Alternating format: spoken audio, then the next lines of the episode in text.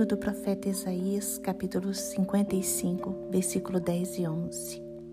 Porque assim como a chuva e a neve descem dos céus e para lá não voltam, sem que primeiro reguem a terra e a fecundem e a façam brotar, para dar semente ao semeador e pão ao que come, assim será a palavra que sair da minha boca.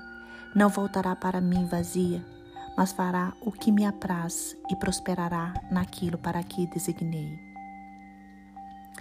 Irmãos, às vezes oramos há muito tempo por uma causa e não obtemos resposta de Deus.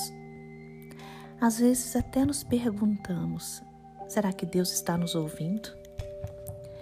Este texto diz que a palavra de Deus, assim como a chuva e a neve, faz o que deve fazer. A palavra do Pai realiza o que Deus deseja e alcança o propósito para o qual Deus a envia. Há poder em orar. Por isso, quando as lutas vêm, devemos nos lembrar de orar. Porque nossas orações são armas de guerra em meio às batalhas.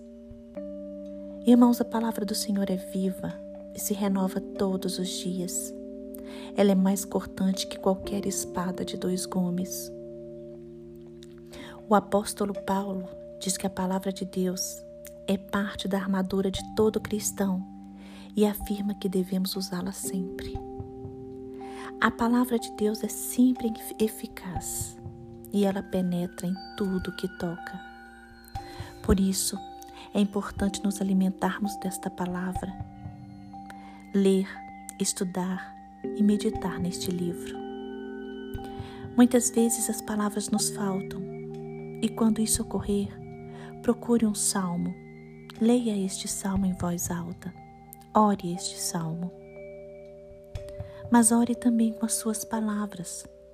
Suas palavras tocam o coração do Pai e com certeza grandes coisas acontecerão na sua vida. Ore, entre na batalha, mas entre na batalha com a espada do Espírito, que é a palavra de Deus. Esta sim é uma arma poderosa contra qualquer inimigo e ele jamais prevalecerá.